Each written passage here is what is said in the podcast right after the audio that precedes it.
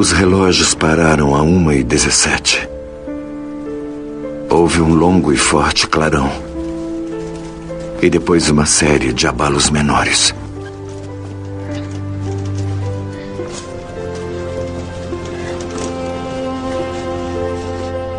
Acho que é outubro. Mas não tenho certeza. Não tenho um calendário há anos.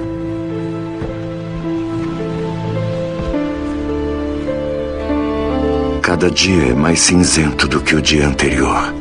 Faz frio. E fica mais frio à medida que o mundo lentamente vai morrendo. Nenhum animal sobreviveu e todas as plantações desapareceram há muito tempo. Logo todas as árvores do mundo vão cair.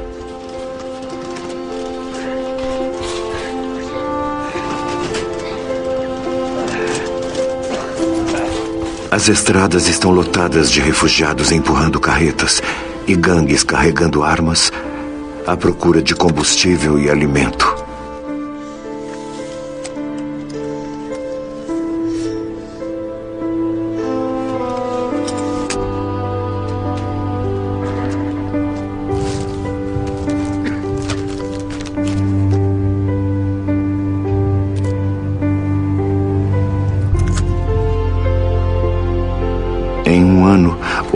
Incêndios nas montanhas e um canto insano. Houve canibalismo. O canibalismo é o grande medo.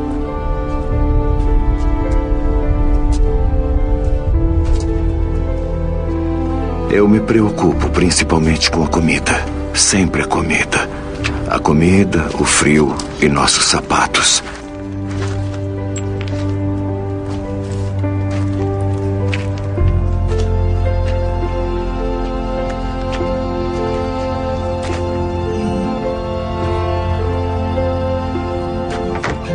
Às vezes conto ao garoto velhas histórias sobre coragem e justiça. Ainda que sejam difíceis de lembrar.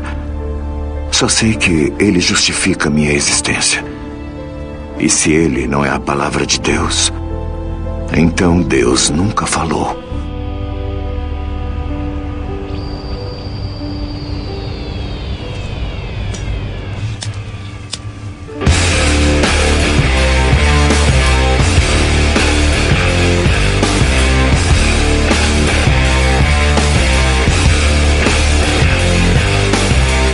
Sejam todos muito bem-vindos ao Livrocast 71. Meu nome é Marcelo Zaniolo e cada um era o mundo inteiro do outro. Eu sou o Rodrigo Ramati e está tudo bem. Aliás, foi daí que veio aquele ok, ok do A Culpa das Estrelas? Não, né? Se tu pensar, ok se traduz como tudo bem. De repente até é, mas acho que é meio difícil saber, né? Eu sou o Gemilese e a frieza do gesto foi o seu último presente. Eu sou o Diego Locou e cadê o zumbi nessa porra? Puta que pariu. Eu, eu achei que eu ia falar a frase, nós carregamos a luz, achei, eu falei, não, todo mundo vai falar essa. E ninguém falou. Eu acho que todo mundo pensou isso. Mas nós quatro, cara, estamos aqui para carregar a luz. Olha só que legal. E Marcelo, Hum, nós somos os caras do mal? não, não somos. Eu sou. a gente tá aqui, não faz nada de mal, a gente carrega a luz pro mundo melhor e procura os caras bons, apenas. Enquanto vocês carregam a luz, eu vou correndo atrás soprando. Filho da mãe. O Diego tá on fire. Vamos Vamos lá. Hoje nós vamos falar de um mundo pós-apocalíptico, sem zumbis, como o Diego deu a entender na frase de abertura, sobre a relação entre pai e filho, sobre onde o ser humano pode ir, né? Até onde o ser humano pode ir na pior das suas esferas. Porque o tema do episódio de hoje é o livro A Estrada, de Cormac McCarthy, posteriormente adaptado aos cinemas em um filme incrível. Minha opinião já aqui no início, né? Então tudo sobre esse autor, esse livro e esse filme agora aqui no Livrocast. É, Marcelo, eu também não acreditei quando vi. Não acredito no que é. É, é, fala que é incrível, eu também não acreditei quando vi. Ah, tá. Porra, o Diego tá literal, cara. O Diego tá mega literal.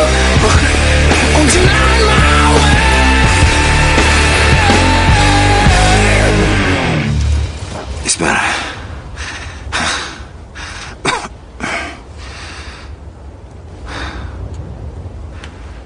Vamos dar uma olhada.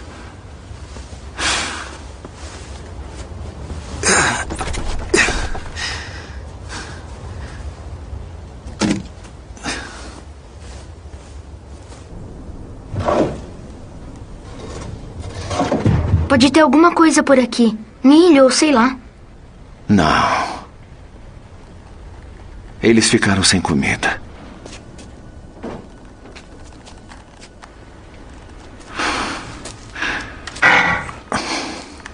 Talvez tenha semente no palheiro. Eu duvido.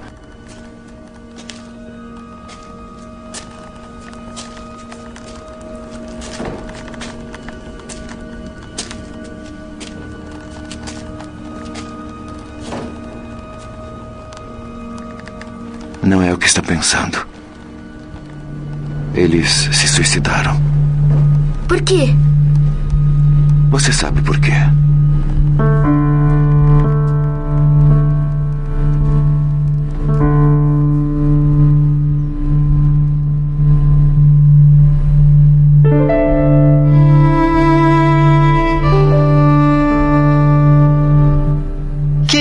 Amigos, estamos aqui hoje, como eu falei, para tratar do livro A Estrada, né, que também tem um filme, falaremos bastante sobre ambas as obras e ambas os- as adaptações dessa história, né, seja em livro ou em filme. E eu queria saber de começo, quem aqui gosta de mundos pós-apocalípticos? Eu gosto muito. Eu acho que é um dos tipos de ficção de distopia que eu mais gosto. É mundo pós-apocalíptico. E tem que ter zumbi ou não precisa? De preferência sem zumbi. Diego, faça o contraponto, Diego. Eu gosto de zumbis, cara, assim, é, é, é bom pra aliviar o estresse, entendeu? Ah, matar um outro de vez em quando, isso? Aquela vontade que tem de matar alguém de vez em quando, assim, cara, o zumbi já morreu, então mata, sabe? Foda-se, estoura a cabeça dele. Cara, eu tô com o Ramate, eu gosto muito também, gosto bastante do tema, assim. Acho sensacional, tudo tem a ver, assim. Cara, eu sou muito fã também, muito fã mesmo. E agora eu vou pra outra pergunta, né? Porque eu conheci esse livro através do filme. Eu vi o filme e eu achei o filme maravilhoso, assim, tipo. Enfim, vamos discutir mais sobre, né? Eu acho que vai ter gente que não gostou tanto do filme assim. Eu achei muito foda e quando eu descobri que tinha livro, eu preciso ler. E só agora há pouco tempo eu tive acesso ao livro, né? Então consegui ler o livro só agora há pouco tempo. E eu quero saber de vocês, conheceram o livro ou o filme antes? Cara, eu não lembro direito, mas eu acho que eu conheci o livro. Eu, eu- porque eu vivo sempre pesquisando esse tema, assim, e eu acabei topando com o livro. E aí eu encontrei ele na livraria. Foi bem assim na época que tava saindo o filme, então bem coincidiu, assim. Tava saindo filme aqui no Brasil, né? Já é, li o livro, comprei, li o livro e já assisti o filme, assim, tudo numa paulada só. E, pô, eu curti bastante, cara. Como eu falei pra ti, eu fiquei de ressaca desse livro aí um tempo, assim,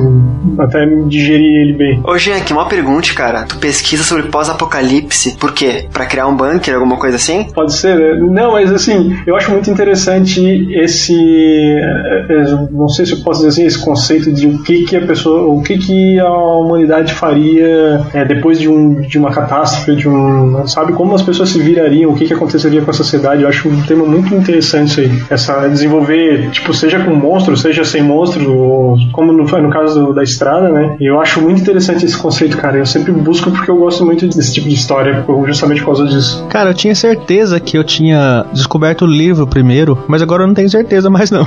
agora pensando bem, eu não lembro muito bem se eu vi o filme, gostei e procurei o livro, ou se eu vi o, o contrário primeiro, não sei. Eu lembro que eu vi o filme, achei foda, e eu descobri que tinha um livro, cara, gravando com o Fábio Barreto. E ele, ah, eu gostei muito do livro. Eu parei a gravação, eu, cara, tu tá falando sério que tem um livro desse filme. Daí ele falou, cara, tem, tem um livro muito bom, que não acontece nada, mas o livro é incrível. e eu precisava ler, sabe? eu precisava ler. Eu vou fazer um paralelo com On the Road, que é um- é um livro que não para, que é na estrada também, e correria o tempo todo, acontece um monte de coisa. E esse livro não deveria ser de The Road, devia ser Off the Road, que é tipo, o On the Road é ligado, esse aqui é desligado, porque não acontece nada. Ah! Caralho. Cara, vamos fazer uma biografia rápida aqui do autor, antes de falar do livro em si, né? O Cormac McCarthy nasceu em Rhode Island, nos Estados Unidos, em 20 de julho de 1933. Tá, ele é americano, portanto, né? Ele serviu a Força Aérea dos Estados Unidos por quatro anos. Coisa muito legal, ele é formado em artes pela Universidade do Tennessee. Ele é autor de vários livros, né? Mais à frente a gente fala sobre isso também. E ele é avesso, cara. Isso me lembrou muito também o, o autor do O Apanhador no Campo de Centeio, o Selinger. O McCarthy, ele é um autor avesso a entrevistas, cara. Ele não gosta muito de falar, de, de, de falar sobre suas obras, de se apresentar em público, de. Enfim, ele gosta de manter a privacidade dele. Não tanto quanto o Selinger, né? Do Apanhador no Campo de Centeio, mas me lembrou bastante também. As influências dele passam por Fyodor Dostoevsky, James Joyce, Ernest Hemingway, então gente aí de grande gabarito, né? Isso com certeza molda a escrita de um autor. E ele tem mais de 40 anos de carreira literária. E nesses 40 anos ele escreveu 10 romances. Tem alguns bem conhecidos, cara. Todos os Belos Cavalos, A Travessia e A Cidade das Planícies, que é uma trilogia que ele chama de Trilogia da Fronteira. Eu não sei se vocês conhecem ou não. Todos os Belos Cavalos eu já ouvi falar, cara, mas eu não, não conheço, não cheguei a ler, não. Uh, e tem um outro livro, cara, muito famoso dele que se chama Onde os Velhos Não Têm Vez, de 2005. Esse livro é famoso não pelo livro em si, acredito eu, mas porque ele virou filme em 2007 como Onde os Fracos Não Têm Vez. E ele venceu o Oscar de melhor filme em 2008. Cara, eu fiquei muito curioso para ler esse livro também. Alguém leu alguma coisa dele além de A Estrada? Ou viu algum filme de alguma obra dele além de A Estrada? Só o Onde os Fracos Não Têm Vez, que eu assisti o filme, mas de fora isso eu não, não conhecia, nem, nem sabia. Eu fui saber que ele era o mesmo autor pesquisando aqui pro cast, na verdade. É uma loucura isso, né? Ramate, tu conheceu alguma coisa dele já? Não, eu só conhecia o, a estrada mesmo, só vi e li dele. Só que tem um que você não falou também, que é o Meridiano de Sangue, que virou filme também. Isso, isso também, também. Esse Meridiano de Sangue e esse Onde os Fracos Não Têm Vez, do que que se trata? Eu assisti o Onde os Fracos Não Têm Vez faz tempo já, mas é alguma coisa. Parece que um cara encontra um. Eu não lembro direito, mas ele, o cara encontra um dinheiro que é de uma gangue e, e acaba assim, no deserto e parece que o, o chefe da gangue ou algo assim manda um assassino atrás do cara para recuperar. É, é, alguma coisa assim, eu não, não, não, tenho bem certeza. E aí esse assassino ele atravessa tipo a região ali matando gente e, e fazendo capeteiro ali para recuperar esse, esse negócio que foi roubado. E um policial um, tenta pegar ele, buscar, mas tipo sempre tá um passo atrás do cara. Tipo é, um, é bem assim é uma história bem crua também assim bem violenta. E o Meridiano de Sangue Ramate, tu consegue fazer uma sinopse alguma coisa? Olha, eu tava vendo aqui, parece que não, eu tava enganado, não virou filme ainda. Ele vai ser adaptado. É, pelo que eu vi aqui, a história é meio parecidão, assim, o estilão com a estrada, né? Uma pessoa é solta num, num mundo brutal, cruel e sem lei, e ela tem que ser mais violenta do que os outros para poder se sobreviver, né? Para se garantir. Ele tem que prestar serviço meio que de mercenário, mas caçando índio, trazendo escalpo de índios. Uma coisa bem light, assim. Mas é um mundo normal, então, né? Um mundo nosso. Ah, é, parece que é um negócio assim, meio oeste, né? Meio velho oeste. É, não é, não é um futuro pós-apocalíptico como estrada, mas é um mundo brutal. Parece que é um passado pós-apocalíptico, anti-apocalíptico. é, faz sentido, faz sentido, faz sentido. Por que, que eu perguntei isso, tá? De outras histórias dele, se vocês conhecem mais alguma coisa do Cormac, né? Porque quando eu comentei no Twitter a respeito desse livro, eu falei que tinha gostado muito de ler ele. Tem um cara chamado Ivan Yuri Sikorsky que veio falar comigo no Twitter. Eu não sei se ele ouve o Livrocast, se ele ouviu o Livrocast, um abraço, né? Senão, tudo bem. deveria ouvir. Cara, mas assim, ele comentou comigo que ele é muito fã do autor e que eu deveria ir atrás de outros livros dele, né? É, essa trilogia que eu mencionei, esse Onde os Fracos Não Tem Vez, que ele falou que é muito bom também. Ele falou que ele gosta muito do autor, que o Cormac, ele escreve muito westerns. Geralmente é alguma coisa que se passa entre o México e os Estados Unidos. Não, Onde os Fracos Não Tem Vez é bem essa pegada mesmo, né? De, de, tipo um faroeste moderno, assim, alguma coisa assim, né? Que é cenário de deserto e tal. Isso, aí, aí eu lembro automaticamente de A Estrada, quem já vai falar sobre o Vinte Calma, mas que ele, ele mescla isso, né? É um livro diferente do autor, ao meu ver, de tudo que eu vi e li sobre ele. É um livro realmente num ambiente pós-apocalíptico, mas tem muito ainda desse negócio de western. A minha impressão, né? Eles estão saindo de uma, de uma região fria dos Estados Unidos e indo para baixo, para um local mais quente. Então já, já me linka ao México. E essa questão de de repente ter inimigos no caminho, se esconder e se preocupar, sabe? De se proteger. Esse comentário que o Van me falou no Twitter me remeteu muito ao A Estrada também. É, parece que os temas dos livros dele são meio assim, numa direção só, né?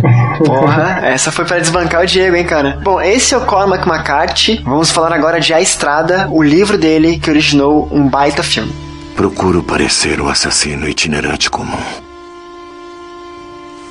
Mas meu coração dispara. Quando se trata do garoto, eu só tenho uma pergunta. Vou conseguir atirar? Quando chegar a hora?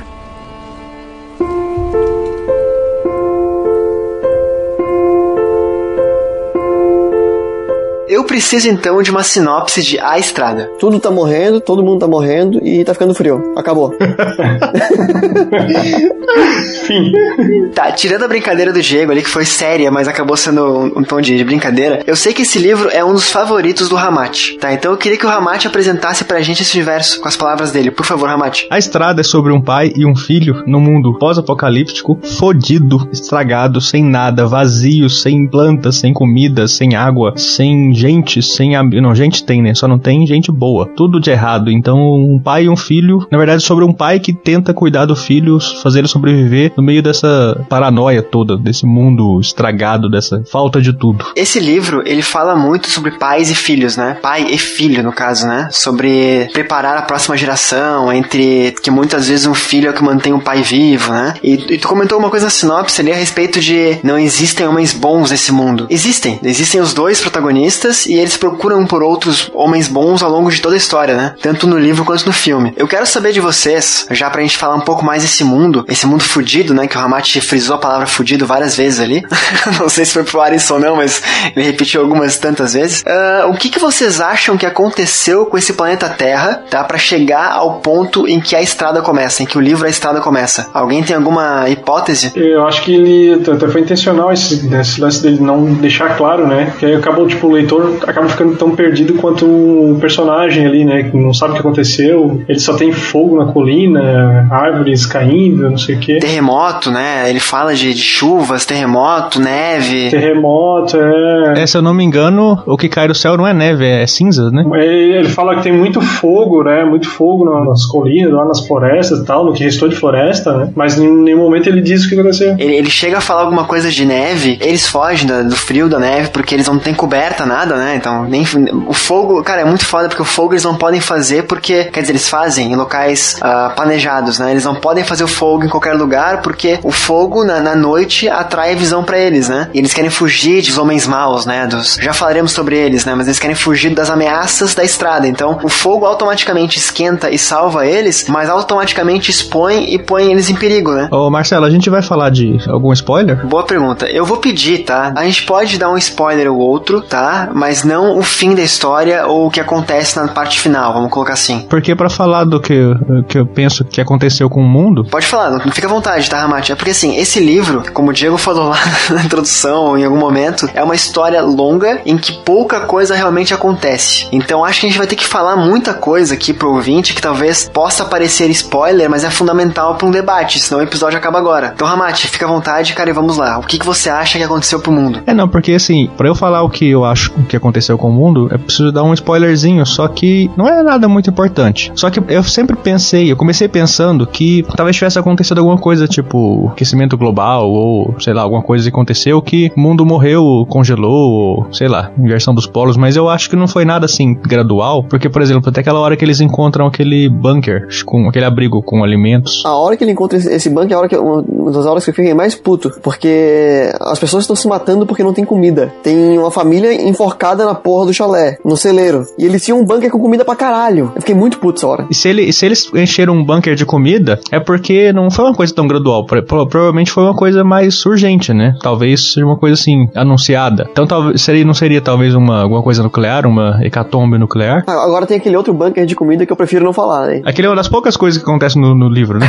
então deixa ele de surpresa. Aquela parte lá é foda. E é um bunker que, cara, é uma parte que, velho, é foda. Tanto no livro quanto no filme, o cara gruda assim e o que que tá acontecendo aqui? Enfim, eu, eu, assim, essa parte de eles terem se matado, Diego, e terem um bunker cheio de comida, eu levo muito pelo que eles falam o tempo todo, tanto em livro quanto em filme, que é o mundo tá uma merda e as pessoas não têm mais por que viver. Não adianta tu ter comida e, sabe? Mas nessa hora, o, o guri fica olhando e ele fala assim, é, eles ficaram sem comida. Aí depois tem um bunker de comida, tá ligado? Acho que nesse mundo a única certeza que você tem é que, mais do que você vai morrer, que é a única certeza que a gente tem, eles têm a certeza que alguém vai te matar alguma hora, né? Tanto que foi por isso, por causa disso que ele perdeu a mulher lá, né? Toda a história lá do, que a mulher deixou dele, porque não tinha esperança mais também. Né? Exato, tu permeia o livro de, de símbolos, né? Que mostram que tem coisas pior do que a fome, sabe? Ou, ou pelo outro, outro prisma, que tu comer, ter comida não é tudo, porque o mundo não te dá mais esperança, assim. Eles comentam, cara, que não tem mais árvore, não tem mais pássaro, não tem mais água, né? Quer dizer, tem as, as nascentes ainda e tal, né? Mas uh, eles não tem mais com eles. Uh, cara, assim, é um mundo em que não tem mais cor, não tem mais vida. Então, são poucos os homens que restam e muitos dos que restam são ruins. É, tem até um, tem uma hora que a esposa dele fala que não, ela não quer só sobreviver, ela quer poder viver, né? Ramate, deixa eu perguntar, cara, por que, que esse livro é um dos teus favoritos? Eu gosto muito de histórias melancólicas e acho que melancolia sobra, escorre pelas páginas desse, né? É uma coisa assim, é aquele sentimento da perda, do que não volta mais, eu acho que dá muito, muita força para uma história. E além disso, pô, o cara escreve muito bem, né? Os principais autores que eu curto são os que escrevem muito com poucas palavras, com frases simples. Por exemplo, eu gosto do Neil Gaiman e eu gosto do Cormac McCarthy. Eles falam muito com pouca coisa. Tem autor que escreve uma frase e usa um, uma outra frase para poder falar como que o personagem falou aquilo, como que o personagem tá se sentindo, como que ele se expressou, se ele abaixou a sobrancelha, se ele. Não, o, o Cormac, ele só usa a frase, só usa a fala do, do personagem. Ele fala é, sim, não. Só que pelo jeito que ele conduz a história, pela entonação que você lê, você percebe como que o personagem tá se sentindo, como que eles estão, qual o tom da conversa, como que eles estão lidando com aquela situação. Por esses dois motivos, pelo tom da história e por quanto ela é bem escrita. Tem muito livro que, que a gente lê, né, que é boa a história, só que você fala, ah, tá, a história é boa, mas o cara não escreve tão bem assim, vai ficar melhor em filme. Então eu acho que esses dois elementos são essenciais para ter uma história legal, né? Pelo menos para estar no meu top 5, tem que ter os dois muito bem executados. Eu acho que esse Estrada, principalmente a escrita, o cara escreve muito bem. Concordo, concordo plenamente, cara. Eu também é um dos meus livros favoritos também. Eu gosto muito dessa questão do, da, da sobrevivência, né? De,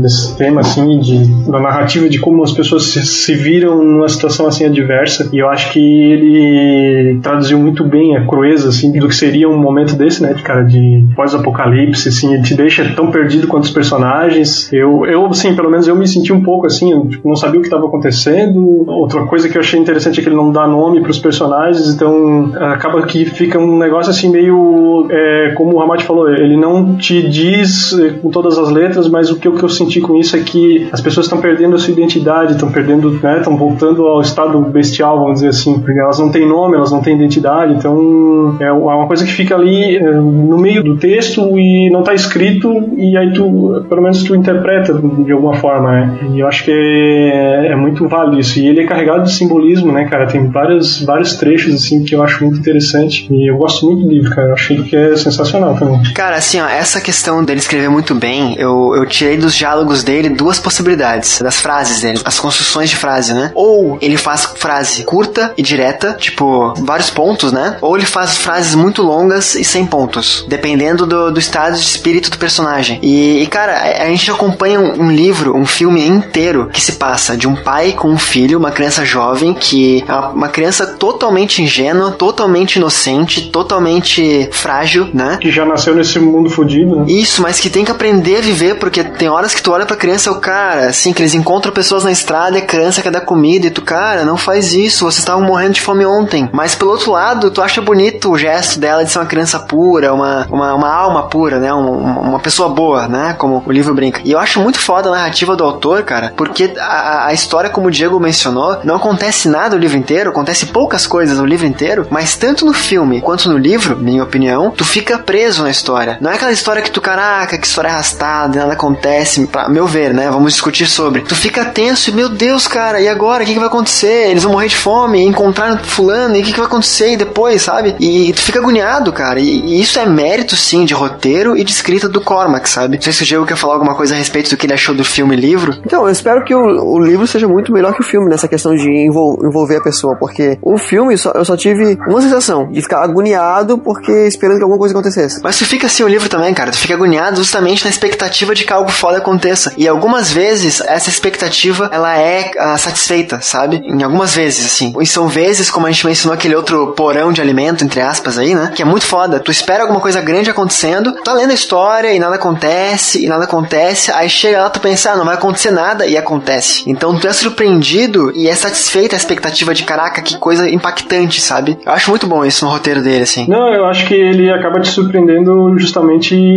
dessa, nessa levada, assim, né, cara? Quando tu tá achando que não vai acontecer nada, ele te dá uma paulada ali. Várias coisas que, que são chocantes, assim, no livro que tanto não tá esperando. Meu Deus, que cara, puta que pariu, né? Como é que o cara chegou aqui? É, não vou falar pra não, não estragar, né, até a experiência da leitura, mas eu acho que tem diversos momentos que, que eu parei assim e, putz, assim, cacete, o que, que foi que eu acabei de ler agora, cara?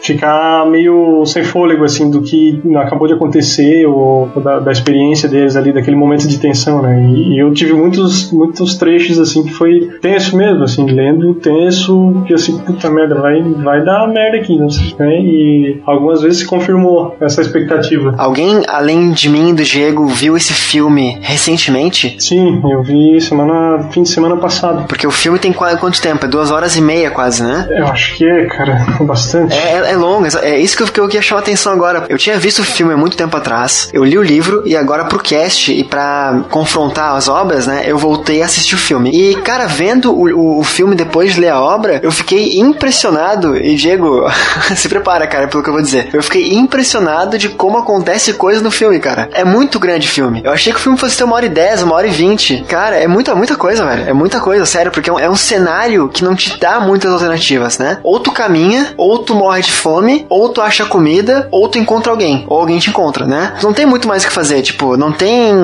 um cenário de múltiplas opções, assim, sabe? Cara, e o filme é bem próximo do livro, né, cara? Geralmente a gente, na, na, na adaptação, sempre se perde alguma coisa, assim, mas eu achei que é bem próximo, assim, bem fiel. Os caras retrataram bem, assim, eu achei, é, os encontros deles, né? Tem algum detalhe ou outro que é diferente, mas a, a, a cadeia de fatos, assim, que vai acontecendo, eles são bem parecidos, bem próximos do livro e do filme. É, eu só senti falta no filme dos diálogos entre o pai e a criança, que no livro são mil vezes melhores, assim. É aquele diálogo de. Voltando ao que a gente falou de narrativa, assim, né? São frases curtas, poucas palavras, mas palavras e frases querem dizer muito. Que constrói a relação dos dois, né? Pra, pra gente que tá lendo, né? A gente, né, que vai. E é gesto, assim, do pai acordar de noite assustado, na, na escuridão total, não tá enxergando nada, ele estende o braço, toca na criança e fala: beleza, ela tá aqui e nós somos tudo um do outro, sabe? Só, só o gesto, assim, né? É, e tem o contrário também, cara. Tem frases que tem no filme e não tem no livro. Tipo? Não, não sei se eu vou. Se for spoiler, tu corta depois, mas é num dos encontros dele lá com o velho. A primeira vez que eu, que eu li, assim, eu, e depois quando eu assisti, achei que ele tinha alguma. ali, pela conversa dos, entre eles, assim, eu achei que tinha alguma alegoria ali, alguma alusão, como se o cara tivesse encontrado Deus na estrada, assim, uma. Não que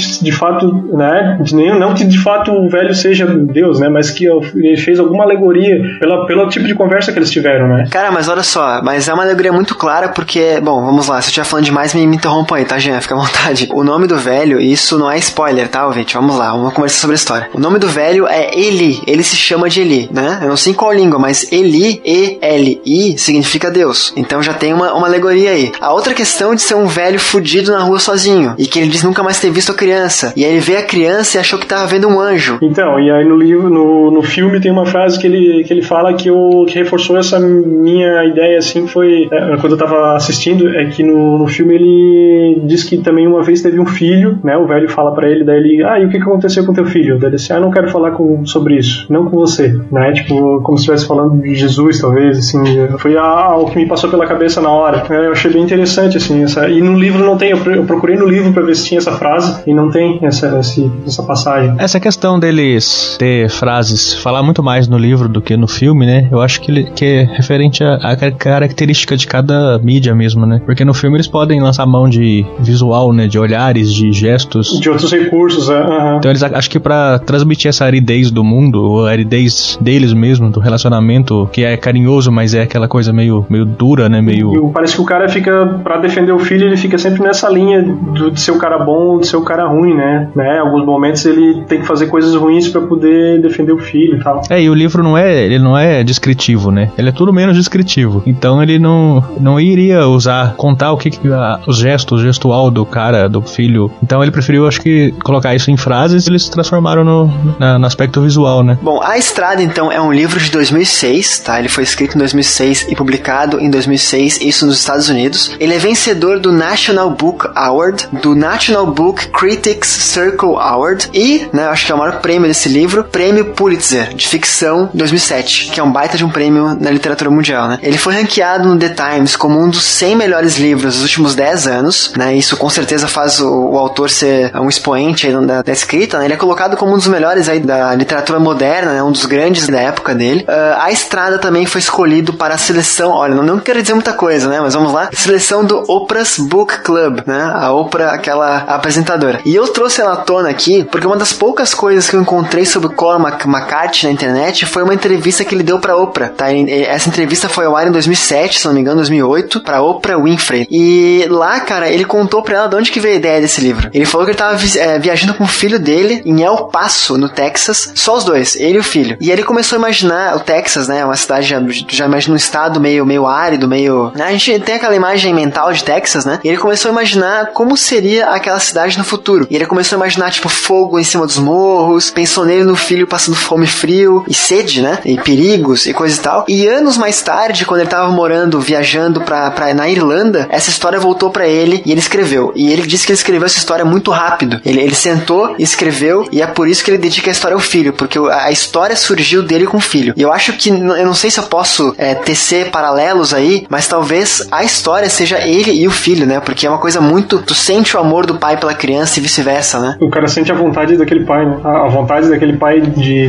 dar alguma coisa de bom pro filho, deixar alguma coisa de bom pra ele. Cara, eu vou lembrar agora de uma passagem que tem no livro e tem no filme também que é muito foda, que é uma hora que a criança para pro pai e pergunta assim: "Pai, nós ainda somos os homens bons?" E aí, cara, assim, eu me arrepio de um jeito né, lembrando aquela cena, cara, porque o cara como pai, amando o filho e cuidando do filho, ele é um homem bom, ele passa bons valores pra criança, mas ele tem que fazer certas coisas às vezes que não são boas. E isso é muito foda porque tu vê que a criança tem um norte no pai. O, o pai realmente é o norte da criança. Então, esse desvio de caráter do pai preocupa o filho e fala: Cara, mas peraí, a gente é bom ainda, pai? A gente tá, sabe? É muito foda, é muito foda. Eu, eu acho muito legal essa, essa discussão entre o que é bom, o que é ruim, o que é necessário fazer para sobreviver. E tem um- uma outra passagem também que eu acho muito legal. Eles, ele, eu acho que ele tá lembrando de algum momento da infância dele, que ele tá com uns conhecidos e tal, e eles encontram um, um bolo de serpentes assim enrolados, né? Um ninho de serpente, alguma coisa assim, várias delas assim. E aí os homens que estão com eles, os mais velhos, eles é, jogam gasolina e tocam fogo na, naquele monte de serpente ali. E aí ele diz no livro que eles, no pensamento deles, eles estão tentando acabar com o mal, mas eles não estão acabando com o mal, mas sim o que eles acham que tipo o que representa o mal, né? Que seriam aquelas serpentes né, representariam o que é de tudo que é de ruim, né? Então eles estão acabando com o símbolo do mal, mas não com o mal em si. né? Tem uma frase, tem uma parte do livro que ele fala isso, eu acho muito interessante também. Até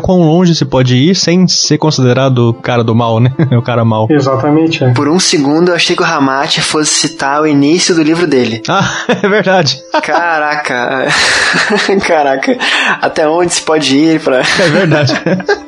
Nossa, nem eu me toquei disso. Olha a influência direta do autor Cormac McCarthy no autor Rodrigo Ramate. Olha, é verdade, será que tem? Cara, esse livro é cheio de sinais, assim, né? E eu vou ter que falar uma coisa agora nesse cast, que eu acho que a gente precisa discutir isso, cara. Que esse mundo, ele é cheio de homens maus, né? E o que que são esses homens maus? Seriam zumbis, mas eles não morreram ainda.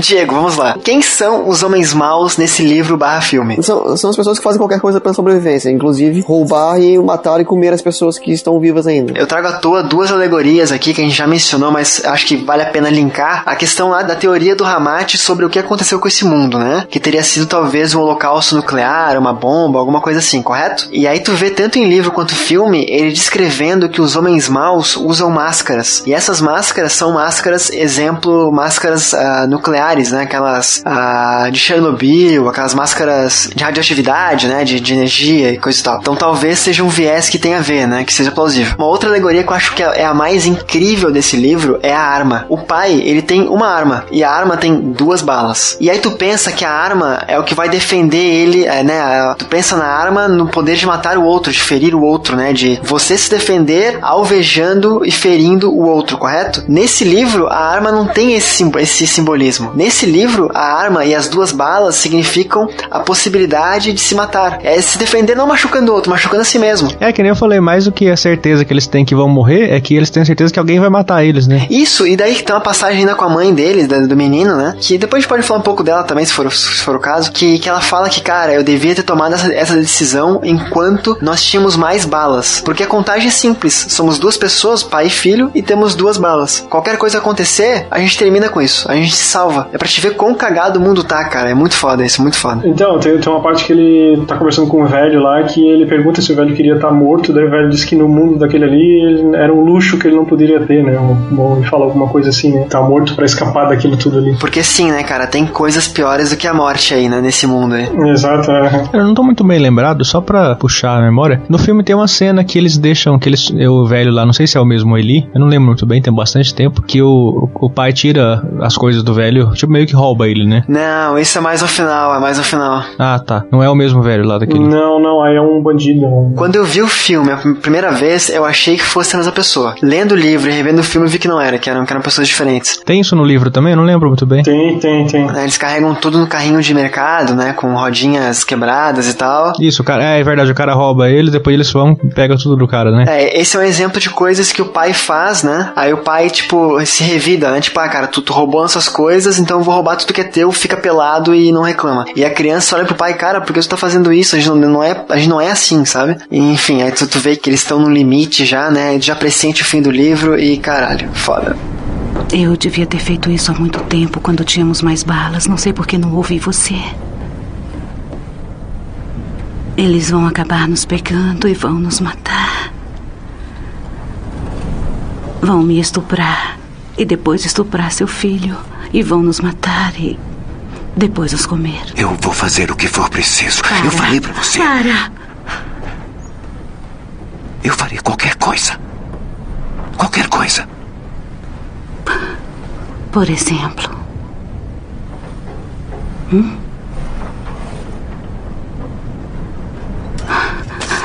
Nem sei por que eu pergunto. Eu devia agir e esvaziar a arma na minha cabeça e deixar você sem nada. É o que eu devia fazer. Por favor, não fale dessa maneira. Tem razão. Não tem mais nada para falar. Meu coração foi arrancado na noite em que ele nasceu.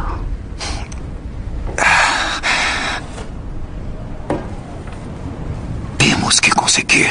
Nós vamos sobreviver. Nós não vamos desistir. Não vamos desistir. Não podemos desistir. Não quero só sobreviver. Não entende? Eu não quero.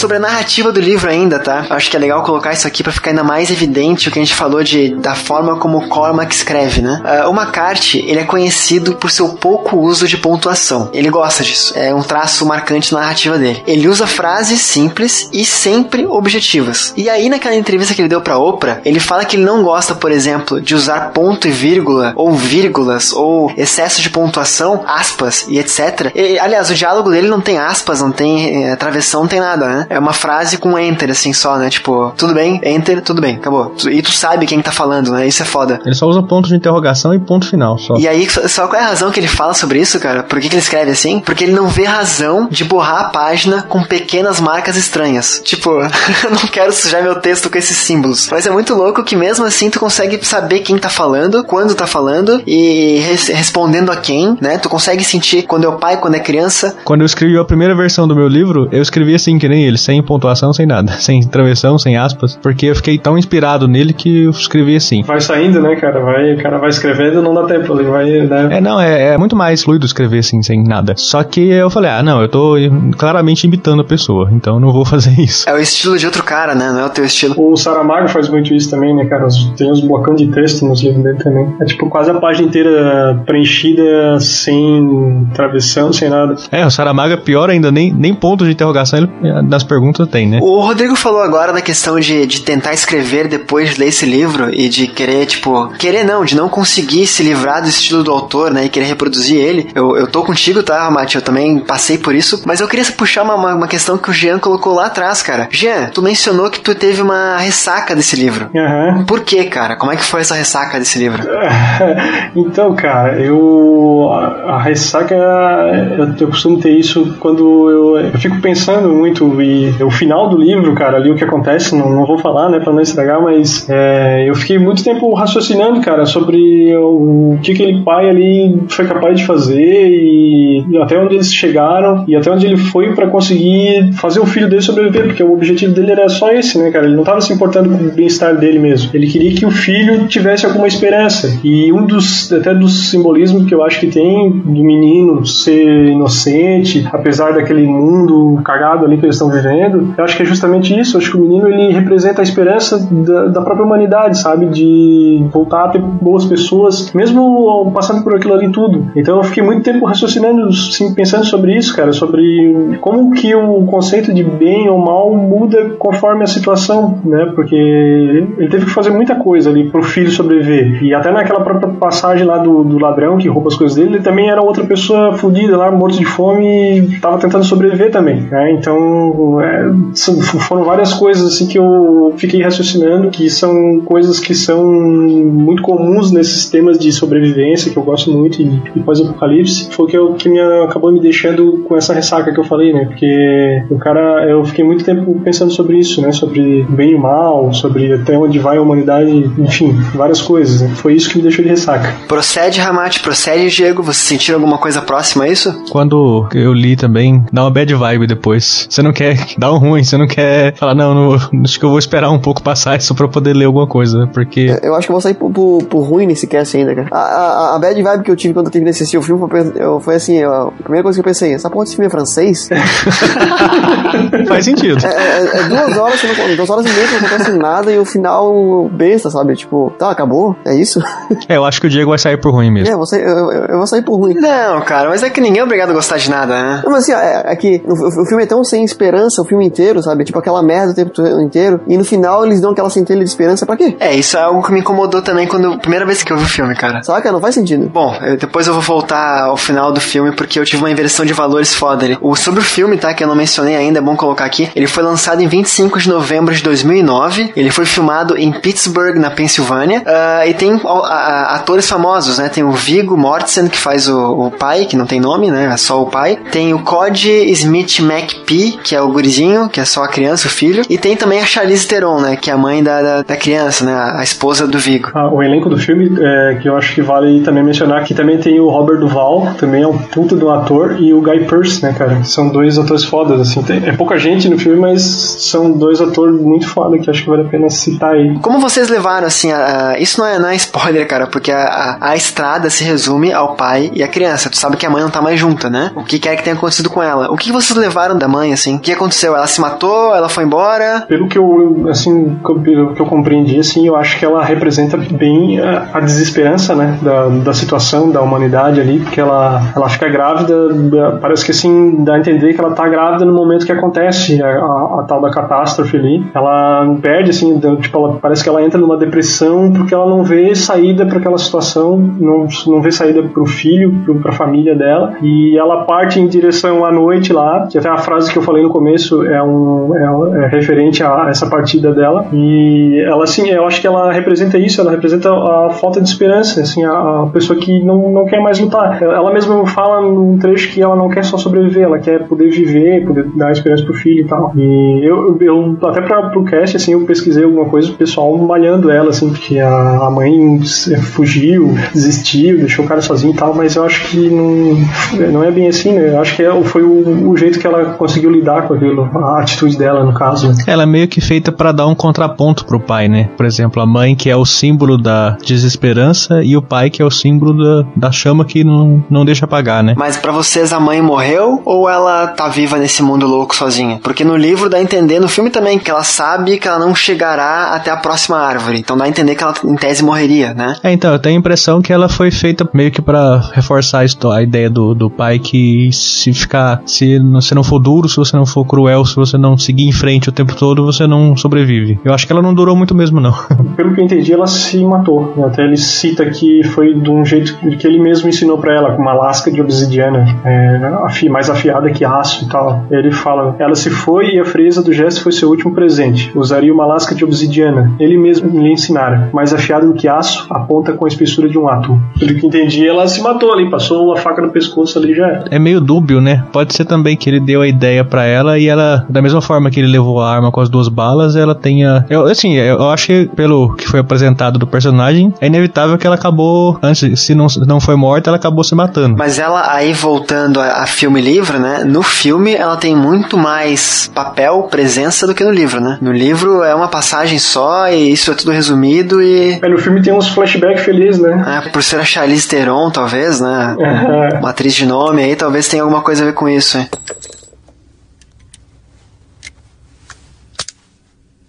Eu tô com fome. Eu sei. Eu também. Vamos continuar indo pro sul? Claro. Pode ter comida por lá. Tudo depende de chegar ao litoral. Está bem? Tá bem.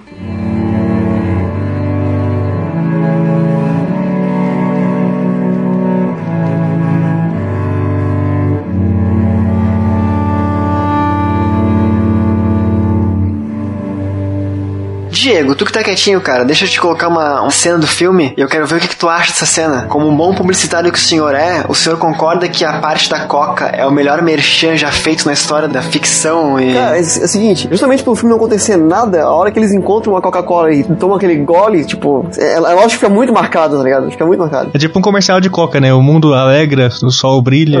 A loucura que eu vi isso no filme, cara, lá em 2010 e tal, 2012, sei lá. E eu, caralho, mentira que a Coca-Cola pagou por um, uma propaganda nesse filme, sabe? Assim, eu achei um absurdo. É um absurdo mesmo porque depois de um apocalipse, a Coca parada naquele negócio lá, o negócio vira um veneno, né?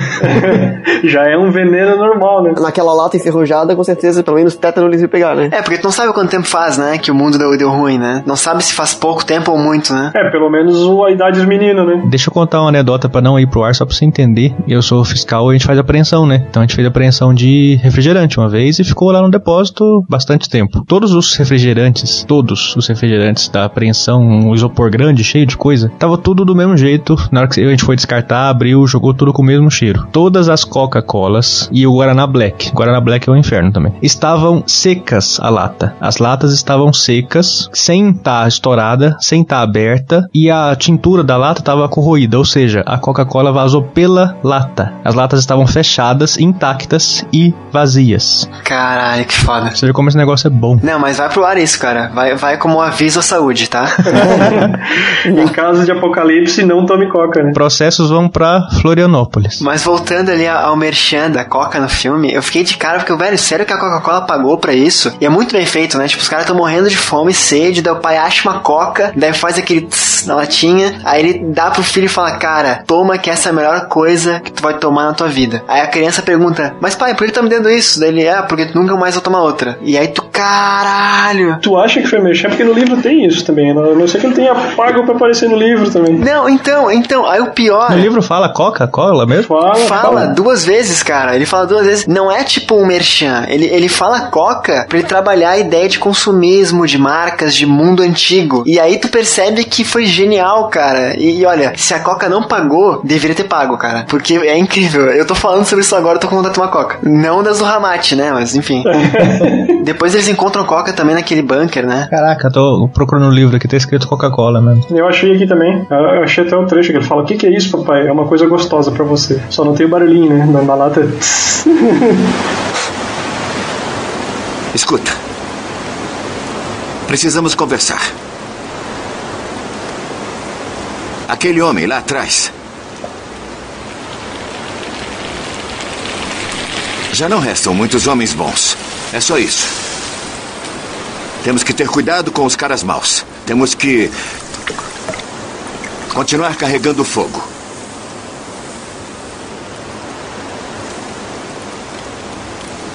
Que fogo? O fogo interior.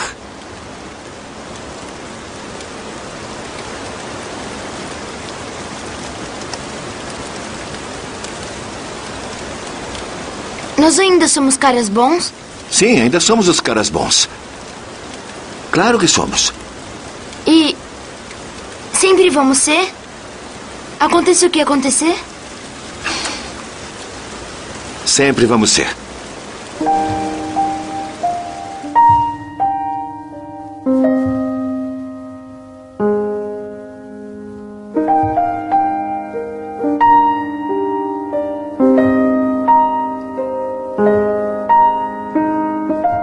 Bom, gente, falamos aí de filme, de livro. Eu quero saber agora na parte final do episódio as conclusões de vocês, né? Qual é a avaliação final que vocês têm para a obra A Estrada de Cormac McCarthy. Vamos começar pelo Diego, então, por favor. Alô, alô, alô. Alô. Você tava, tava ouvindo, cara? Vocês estão me ouvindo? Ah, opa, desculpa. Cara, esse silêncio, Diego, foi proposital? Então, é, essa foi a minha percepção, cara. Caralho, cara.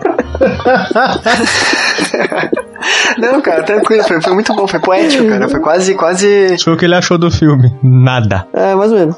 um fenos voando, assim, né? Vento. né? Mas, ô Marcelo, pode, pode ficar calmo, cara. Tá tudo bem. Tá, cara, foram duas horas então jogadas fora, é isso? Não tem nenhum ponto bom no filme? Então, assim, foram duas horas que eu preferia estar fazendo outra coisa, cara. Desculpa. Não, tranquilo, tranquilo, só pra entender.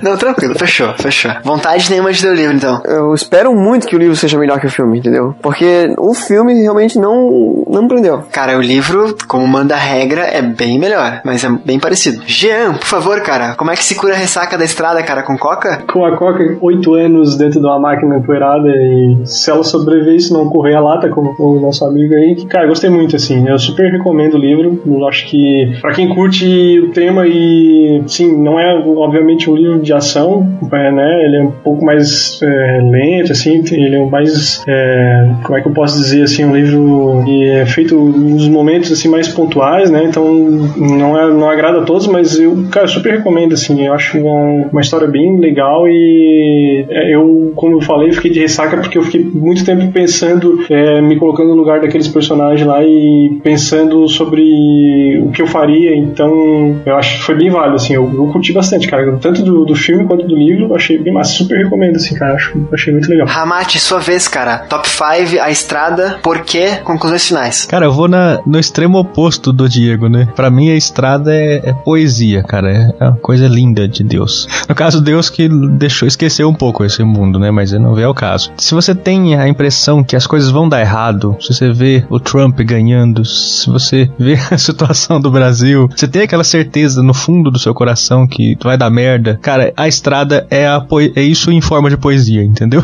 isso me agrada muito, cara. Eu gosto muito de- histórias que você vê que não tem mais nada, não tem de onde tirar, mas ainda tem gente ali, sabe? Você tem, tem alguma coisa sobrevivendo ainda. Isso que eu vejo, gosto muito em mundo pós-apocalíptico. Só pra mostrar o clima desse livro que é muito foda, assim. Eles estão dormindo de noite. Eu já até mencionei isso, mas deixa eu ler pra ficar mais legal. Eles estão dormindo de noite em sem fogo porque eles estão com medo de serem encontrados na estrada. O menino se virou nos cobertores. Depois abriu os olhos. Não viu nada. Oi, papai. Ele disse: Estou bem aqui. Aí o pai responde: Eu sei. Sabe, tipo aquela questão de poucas palavras e que os dois são tudo um pro outro, literalmente, assim, sabe? Uma história muito. Cara, é, é foda. É, é foda que realmente, assim, eu concordo com partes do Diego. Isso nunca vou deixar de, de falar. É um livro que pouca coisa acontece. É, uma, é um, um filme que pouca coisa acontece. Mas é, é tudo tão intenso, cara, que eu acho que vale a pena, assim, sabe? E essa poesia que o Ramate mencionou é muito foda. Tem uma parte que ele fala que se o menino não é a palavra de Deus, então Deus nunca falou, que eu acho muito legal também, né? Outra coisa, cara, é. ah, vou falar aqui, vamos lá. O livro ele se passa no mesmo cenário, né? Os dois estão indo do norte pro sul, caminhando. E eles passam por cenários muito próximos: casas destruídas, florestas caídas, né? Terremoto, uma ponte, uma estrada, uma casa, uma ponte, um terremoto, né? Mas o livro não é repetitivo. O cara ele não repete nenhuma descrição, ele não repete nenhum cenário, ele não repete nenhuma. Cara, é incrível, nem palavras ele repete quase, sabe? Então, é impressionante como eles conseguiram fazer. Que nem você falou, no filme, um filme de duas horas e meia que não, não acontece nada, mas não para de acontecer. Alguma coisinha pequena, trivial, mas sempre tá acontecendo. E no livro também, né? Sempre tem alguma coisinha assim. Nada grande, nada que,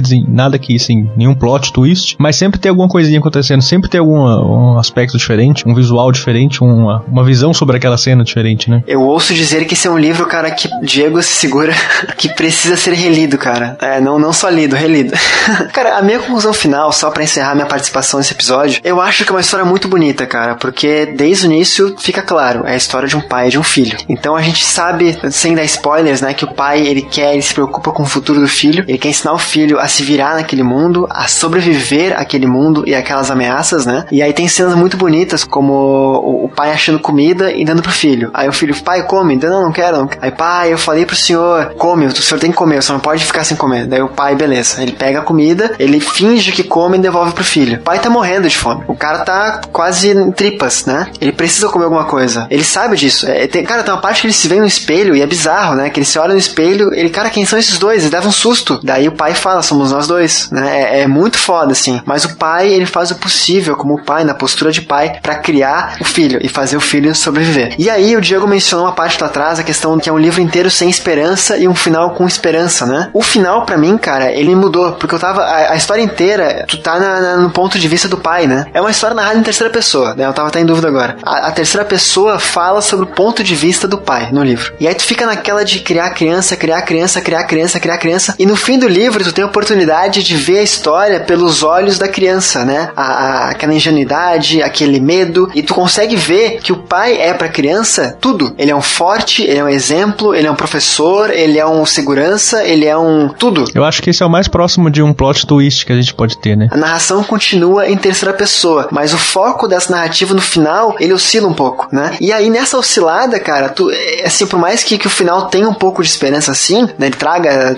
esse sopro que a gente procura o livro inteiro, eu me segurei no garoto pensando, cara, tipo, eu, bom, acho que todo mundo sabe, eu perdi o pai no passado, né? E, e quando eu perdi meu pai, eu, caralho, agora? E agora? Sabe? E eu olhei para aquela criança e eu, cara, eu te entendo. O mundo é hostil. O nosso mundo, os nossos quatro, o Terra, hoje, 2016, 2017, enfim, ele é um mundo hostil. Não é igual o mundo de A Estrada, né? Mas ele é um mundo cheio de percalços, cara. E eu olhei para aquela criança e eu, cara, eu te entendo. E é uma esperança naquelas, né? Porque a morte pode estar tá do outro lado da esquina, para qualquer um deles, né? Pode ter acabado o filme naquele momento e pode ter morrido todo mundo no instante seguinte, né? A morte vem para todos, né, cara? E aí eu, eu olhei assim, eu, caralho, cara, que foda, porque tu cria aquela história inteira para criar uma criança, e aí quando tu consegue ver os olhos da criança, tu, cara, eu não sei se eu tô pronto. E tu nunca vai saber. E, e eu passei por isso, cara, e, e, o livro ali foi assim a, a, última chicotada, assim, sabe? E aí eu também, eu não entrei em ressaca porque eu emendo muitas leituras umas a outras, mas eu tive vontade de ficar quieto um tempinho assim pensando, sabe? Porque é, é, é punk, cara. É uma história muito. me, me fisgou. Acho que o maior elogio que você pode fazer para um livro é falar que ele fez você pensar, né? Então, assim, a minha conclusão, cara, é um filme excelente, é um filme incrível, é uma história muito bonita, é um livro que eu adorei ler, cara. A experiência de ler esse livro não tem como se comparar. O filme sendo muito próximo é muito diferente, acredite em mim. Mas, né, é, eu acho que realmente não é uma história para todo mundo, assim, sabe? Não é uma história para qualquer um, assim. Não há demérito nenhum em não se gostar dessa história, mas é uma história que eu realmente coloco entre minhas melhores leituras, assim, da vida. É, não, não é o tipo de coisa que eu leria por entretenimento, entendeu? Sim, sim, entendo, entendo. Não é uma coisa que é pra se divertir, é uma coisa pra, pra pensar. E talvez não seja o meu momento de pensar, entendeu? Talvez, sei lá, daqui a 5, 10 anos eu revejo o filme, eu, eu leio o livro e, e tenho outra perspectiva. Ah, o cara tem que estar tá na vibe, né? Eu, eu sou muito assim, se eu não tô na vibe do livro também. É, não, eu entendo perfeitamente. Eu fiquei zoando, mas eu vi, por exemplo, Blade Runner e achei uma bosta. Depois eu vi de novo e falei, cara, tá, eu vi, tinha visto no, na hora errada. é, o cara tem que estar tá na vibe. E sobre a estrada, cara, eu cravo, assim, eu não li esse livro me divertindo. Não, de modo nenhum. Eu não acabei o livro porque eu, ah, que divertido, quero lá embarcar naquela navezinha e lutar com aquele vilão. Não. Eu acabei o livro porque eu tava apavorado para saber como acabava, entendeu? Então eu, eu realmente cravo. Esse livro não é um livro divertido.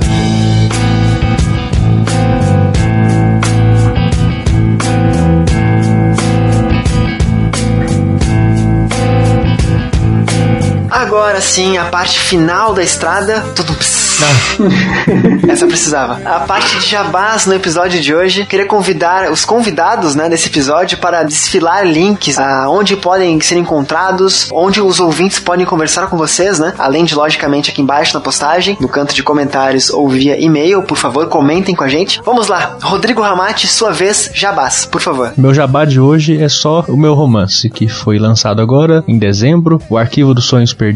Acho que o Marcelo vai deixar link para compra do livro físico, a compra do e-book e também tem o audiolivro, audiobook, que tá saindo um capítulo por episódio lá no Leitor Cabuloso. Então, meu único jabá é esse. Ouçam, barra comprem, barra leiam o Arquivo dos Sonhos Perdidos. Livro muito bom, cara. tive o prazer de ser leitor beta, gostei muito. Convido os ouvintes a ouvirem, né, o, o audiodrama lá, o audiobook, né, não é o audiodrama em si, mas é um audiobook, para conhecer a história. Tenho certeza que vão gostar e aí, cara, comprem livro físico físico no Clube dos Autores, comprem o e-book na Amazon, vale muito a pena mesmo. E tá falando aqui não só amigo do Ramate, mas um cara que teve o prazer de ser doutor beta. Quando eu li o livro dele, eu, caralho, o que, que é isso? Como assim não foi publicado ainda? Tá vendo? Muito bom. Se o dono da casa fala, então ele tem razão. Não, não quer dizer que você tem que gostar, né? Essa é a minha opinião. Não, vocês têm que gostar.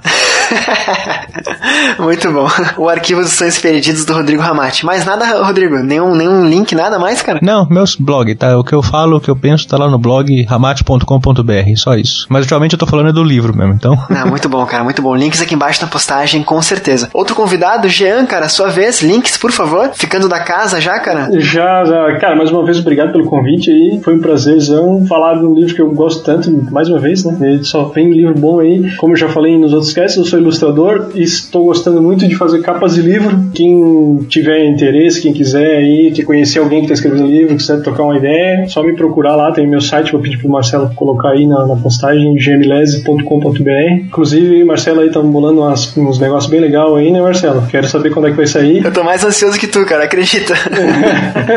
vai por mim. Cara, e é isso. Obrigado aí, até a próxima. Cara, eu que te agradeço, cara, porque se não fosse o Jean, eu não teria lido esse livro, tá? Então, obrigado pelo... Um empréstimo regado da vodka, né, cara? Não, obrigado por me dar esse livro, tá? tá, eu te devolvo, eu te devolvo.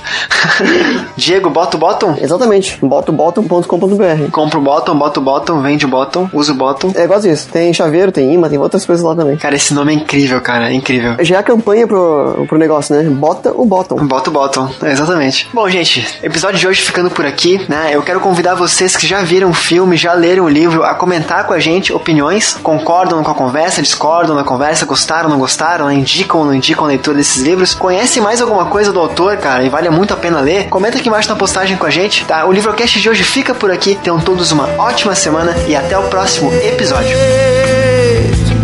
Qual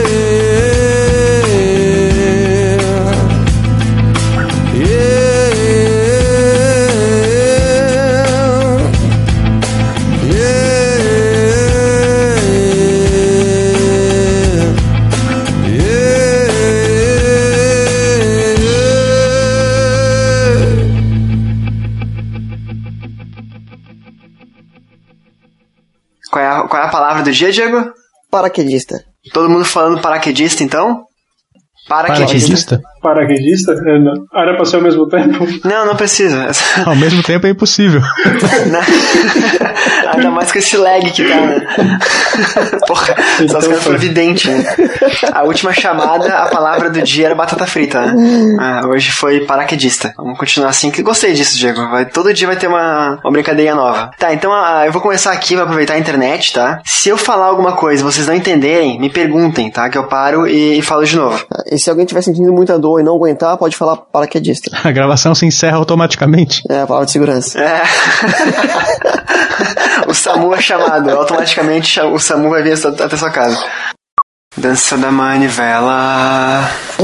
Puta que pariu.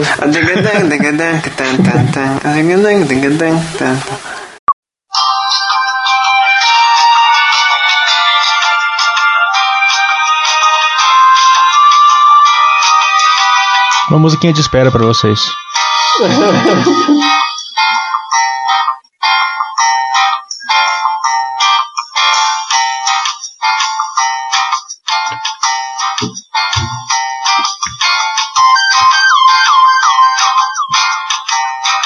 É impressionante como o YouTube tem vídeos de música de elevador.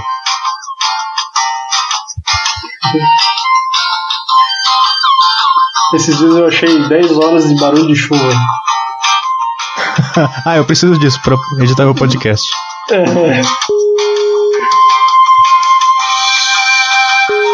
Marcelo voltou? Voltei, tão vendo? Opa! Que musiquinha é de fundo é essa? Tá ouvindo a musiquinha de elevador? Tô. Musiquinha de espera. tá me tirando, cara.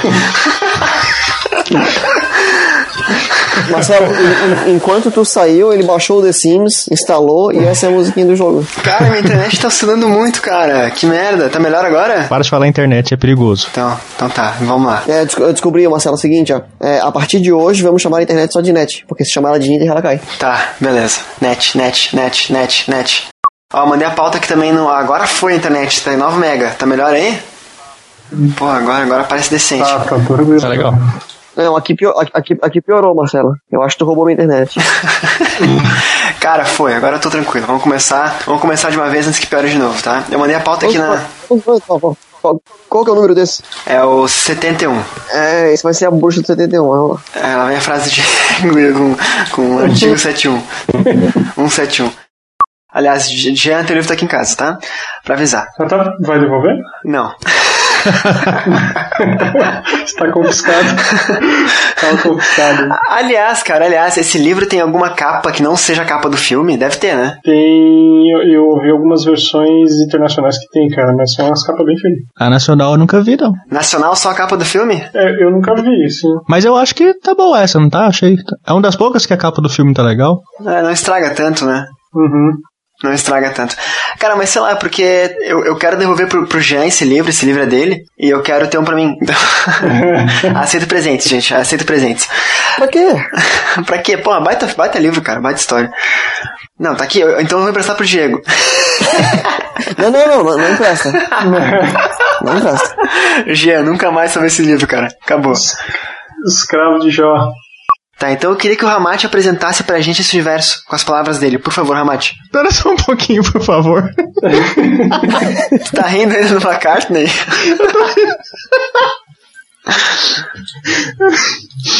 Peraí, calma, eu tô no mudo, eu tô respirando. Pera, espera. Que bom, respira. Deu crise de riso aqui. Mas não precisa rir no mudo, pode rir no aberto mesmo, né? E todo mundo ri junto e e fica como um banco de risada. Pera, eu tô, eu tô respirando, calma.